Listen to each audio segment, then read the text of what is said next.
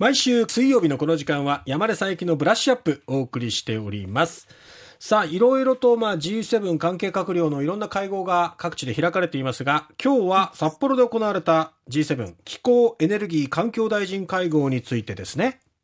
はい、これ、あの、ちょっと思うところがあってですね、今日いろいろとお話ししたいなと思っていて、はい、もうかなり今回報道されたじゃないですか、この会合ですね。はいええ、で、まあ大体はこう日本、こう議長国の日本がメンツを保ったみたいなですね。うん、で、こう、場あの場所によっては、こう、1対6で G7 の中で孤立するような場面もあったけども、なんとかこうですね、うん、まあ、守り切ったとかですね、うん、まあ、信念を通したなんていう報道がされていてですね、うん、まあ、取り上げられているのは、石炭火力発電所を廃止する時期の明示を回避したこと、それから、電気自動車の導入目標を回避したこと、あと原子力に関してなんていうところが、かなり大きく日本のメディアは取り上げているんですけれども、ええ。今回のこの環境大臣会合のその最後にまとめた共同声明って、その話ばっかりなんだったっけということ、それから、なんかこう日本でいろんなメディアを見て、こう、石炭火力の廃止の話が回避できてましたよ、みたいな風に聞くと、うん、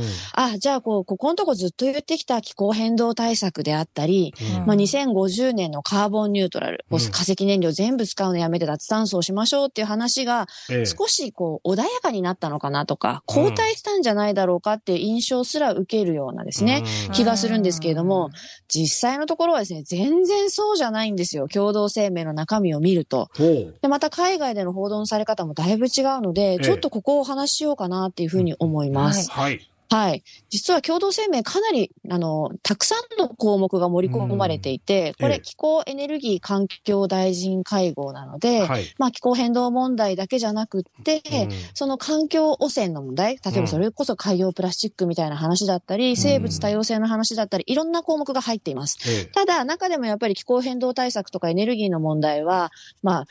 世界中でいろいろこう災害がですね、自然災害が激甚化していたり、ウクライナの戦争があって、こう燃料とかですね、化石燃料の確保が難しくなっていることなんかを考えると、まあもちろん最大の争点だったというふうには思います。はい、で、この中で、やっぱり何度も何度もその共同声明の中に書いてあること、言葉があってですね、はい、これはパリ協定が定める1.5度目標を頑張って守っていこうねっていうことなんですよ。うん、これ1.5度目標っていうのは、その産業革命の時からのその温度上昇を1.5度に収めましょうっていうもので、はい、めちゃくちゃ難しいんですよ、これ。もうほん、あの、多分いろんなところで、この番組で何度もきっと皆さんが解説されてると思うんですけれども、うん、気候ね、気温はどんどん上がっていて、うん、それをですね、1.5度の範囲に収めるっていうと、ものすごく厳しい温室効果ガスの排出削減をやらなければいけないんですね。うん、で、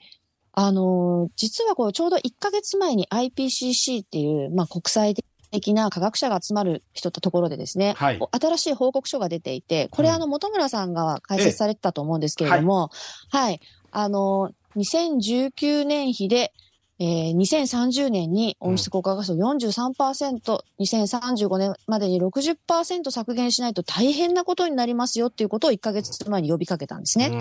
で、これに G7 は応じる姿勢を見せたんです。そうだね。はい、IPCC の言う通り、これ我々としても守っていきましょう。うん、でこの目標を、じゃあ日本の今の目標に照らし合わせたらどうなるかっていうと、えええー、と、2019年ヒット IPCC が言ってるので、ちょっと日本の目標をですね、あの、置き換えるとですね、ええ、あの、2035年に、うん、えっ、ー、とですね、60%削減を IPCC が言ってて、日本は2030年に37%削減しか約束してないんですよ。うん、37%の削減を5年後に60%にするって言ってるわけです。うんうん。2030年に37%削減すら日本はめちゃめちゃ進捗遅くて、G7 の中で一番目標達成度合いが低いって言われている中で、うん、さらに排出37%ですよ、うん、一気に増やすことなんかできっこないみたいな状況なんだけど、ね、そう、これに合意してるんですよ、日本も。うん。だから、もうめちゃくちゃ頑張ろう。もうめちゃくちゃ頑張るってことには何にも変わりないよねっていうことを共同声明は何度も何度も何度も何度も言いながら、うん、えー、ただ、その、やり方っていうのは、その国のいろんな実情だったりとか、それこそ日本は島国で資源は全部輸入してるわけだから、うん、そ自分の国で天然ガスや石炭がバンバン出る国とは違いますよね。うん、だったら、その国ならではのやり方っていうのはあってもいいよね。でも、この厳しい目標をみんなでやるっていうことについては、何ら変わりはないよということを、言っているのがこの共同声明なんですよね。だから、その石炭火力をいつやめるとかっていうことを書かなかったとしても、この厳しい目標に G7 でみんなで合意してるっていうことは、まあ何をしなくちゃいけないのかっていうことは、ものすごく大変なことをやらなきゃいけないんだっていうことなわけなんですよ。だから、その交代をしたんじゃないかとか、うん、なんかやっぱり日本はやっぱり石炭火力は使い続けるよねとか、うん、そういうなんかこう、ミスリー、それはやっぱり国際的にはすごくミスリードになってしまうので、あの、今回の会合っていうのは必ずしもそういうことじゃないんだよっていうのをまあお話ししたいなと思ったっていうことなんですね。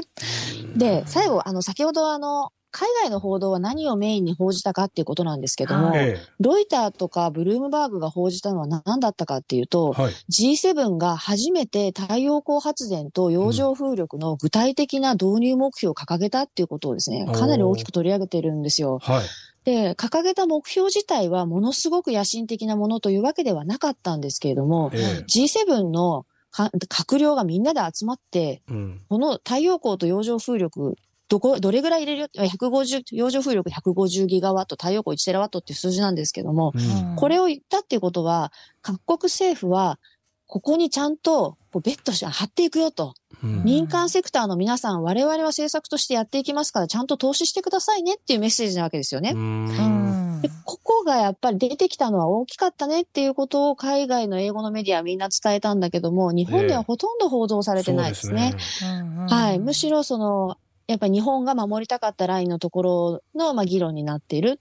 うん、もう一つ、まあ、岸田首相がずっとここのとこ、GX、グリーントランスフォーメーションって言葉言ってるじゃないですか。そうですね、で、これについては、うん、はい、実はアメリカが GX って言葉は曖昧だ。ズバッと指摘して、で、他の国も GX なんて文言、この共同声明には入れたくないよって削除を求めてるんですよ。だから、日本流を押し通すっていうことじゃないんですよね。言葉の定義ってすごく大事じゃないですか。カーボンニュートラルっていう言葉に秘めた思いっていうのは、やっぱり GX っていう分かりにくい言葉じゃなくて、僕らの目標ってこっちなんだよっていうことをみんなで合意しようよって言った時に、言葉ってとっても大事だよねっていうことをやっぱり突きつけられているし、曖昧さってやっぱり許されないんだなっていうことも感じるしですね。うん、あのー、やっぱりこうやって、はい。世界の動きはどこに向かっているのかっていうのは、うん、えっ、ー、と、私たちにとっては非常に重要なことです。国内政策にとっては、石炭のことも、うん、えー、EV のことも。これを決して反対するものではないんだけれども、それだけ見ていると、えー、大きな流れを読み誤ってしまうこともあるので、やっぱりその共同声明みたいなものっていうのは全体として何が書いてあるかっていうのをやっぱり見ておくことは大事だなっていうふうに今回改めて思ったのでお話しました。あの世界を見ると日本のあの原発事故を受けて、うん、ドイツが先にもう原発ゼロに踏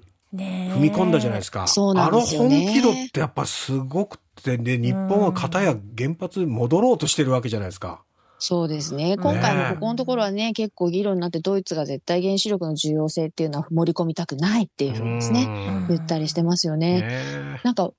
ちょっとなんかこう、人事感ありますよね。原発事故起きたのも日本だし、島国でエネルギーの確保が一番難しい状況にあるのは日本なんだけれども、他の国がこう、前のめりでって言ったらあれですけど、どんどんこう、どうやってやっていこうって、国民のためにどうやって確保していく、エネルギーを確保していくのかって、やっている本気度みたいなものが、ちょっと温度差があるのを今回も感じちゃいましたね。ね、なんか逃げ道をいくつか用意して、それがなんか曖昧さを生んでるようなね。そうなんか感じ。しゃる通り。ね、見えちゃうなっていうところ、やっぱり本気度っていうのをね、退路を立って本気で取り組むんだっていう姿勢をしっかり見せてほしいな。そしてそれが議長国としてのリーダーシップなのかなと思うんですね。すうん、期待したいと思うんですが、どうでしょうか。山田さん、ありがとうございました。期待したいですね。ねはい、はい、ありがとうございました。日経エネルギーネクスト編集長の山根佐幸さんでした。